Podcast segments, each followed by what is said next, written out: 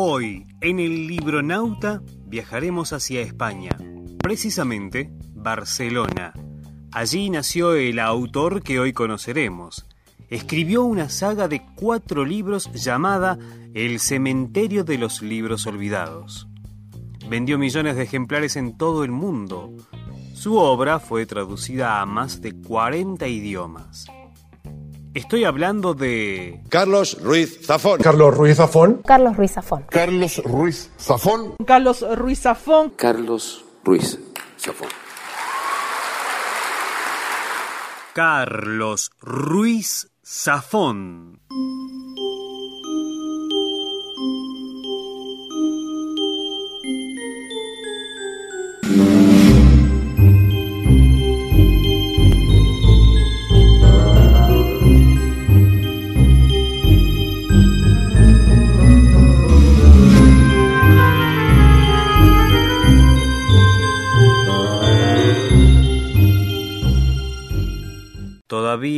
Recuerdo aquel amanecer en que mi padre me llevó por primera vez a visitar el cementerio de los libros olvidados. Desgranaban los primeros días del verano de 1945 y caminábamos por las calles de una Barcelona atrapada bajo cielos de ceniza y un sol de vapor que se derramaba sobre la rambla de Santa Mónica en una guirnalda de cobre líquido.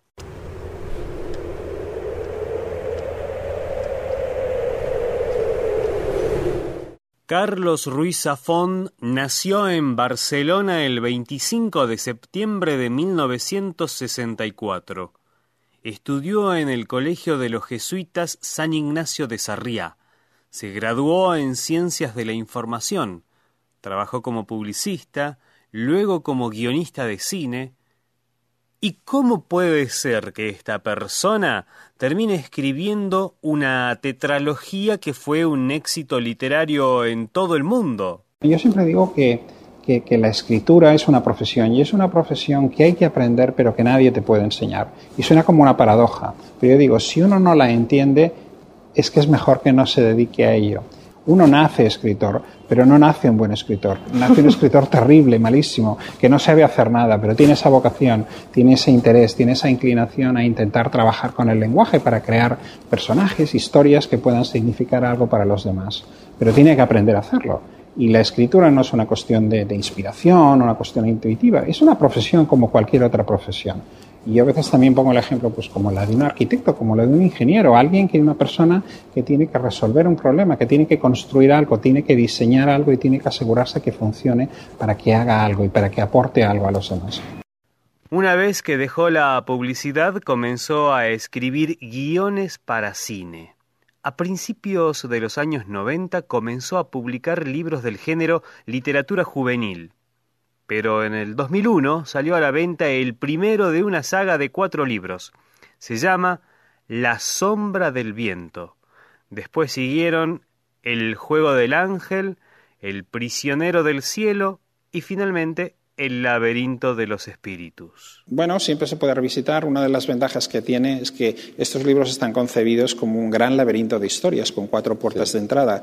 Y mi idea es que si algún lector que haya disfrutado con ellos en algún momento se anima, con el tiempo se pueda revisitar en otro orden y haciendo otra ruta. Y se descubrirán muchas cosas, muchos perfiles, prácticamente como si fuera una experiencia caleidoscópica, en la cual muchas cosas que tú creías que eran de un modo, personajes que tú habías experimentado de un modo, pues se muestran de otro. Me siento un privilegiado en la medida en que un proyecto que para mí pues era muy importante lo he podido concluir como yo quería y ahora pues sientes esa libertad de decir bueno y el ahora qué no pues pues pues ahora puedo hacer muchas cosas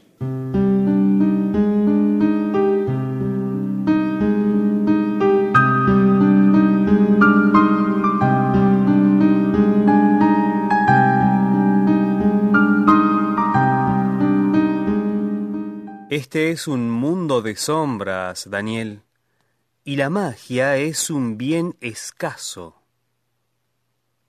Aquel libro me enseñó que leer podía hacerme vivir más y más intensamente, que podía devolverme la vista que había perdido.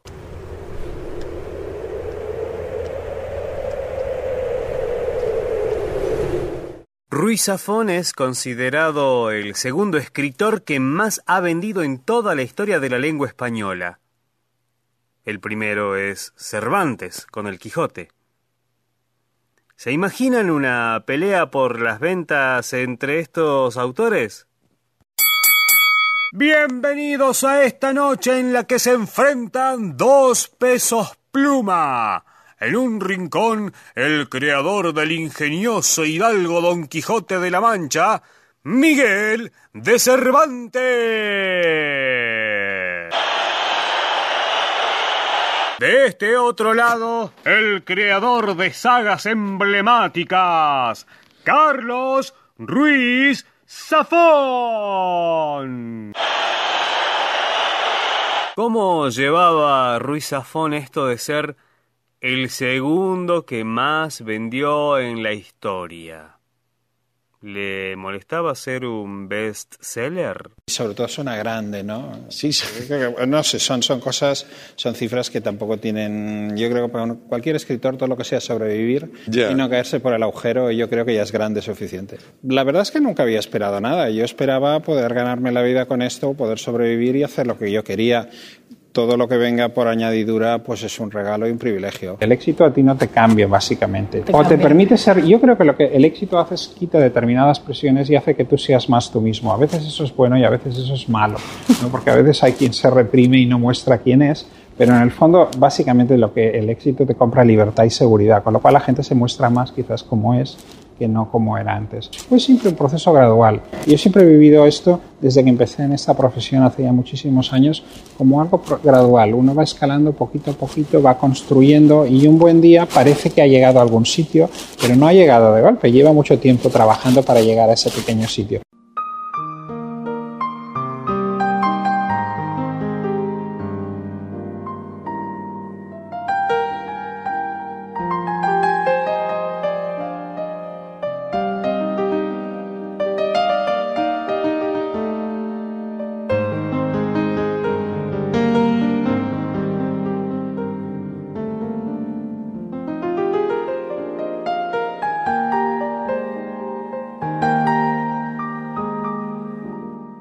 Oí comentar a un cliente habitual en la librería de mi padre que pocas cosas marcan tanto a un lector como el primer libro que realmente se abre camino hasta su corazón. Aquellas primeras imágenes, el eco de esas palabras que creemos haber dejado atrás, nos acompañan toda la vida y esculpen un palacio en nuestra memoria al que tarde o temprano, no importa cuántos libros leamos, cuántos mundos descubramos, cuánto aprendamos o olvidemos, vamos a regresar.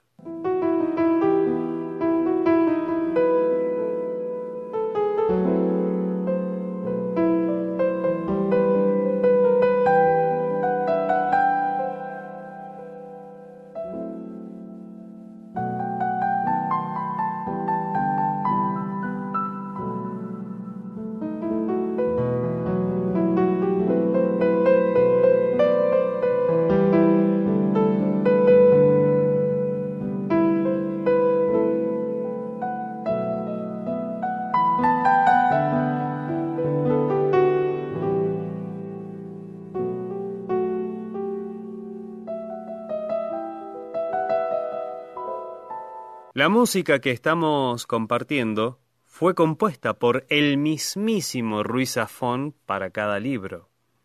No solo era un buen escritor, sino también un buen músico. ¿Es así, don Carlos? Esto viene ya de hace años. A mí la música siempre me ha gustado muchísimo. Yo, yo he tenido siempre dos grandes ¿no? aficiones o dos grandes pasiones, que eran la música y la literatura.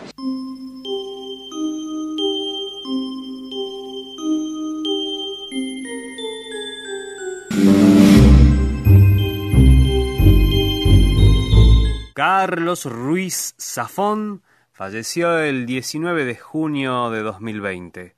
Ocurrió un par de años después de haber concluido la saga El cementerio de los libros olvidados. Lo queríamos recordar hoy porque es uno de los escritores que no pueden faltar nunca en la biblioteca de un libronauta. Hasta la próxima.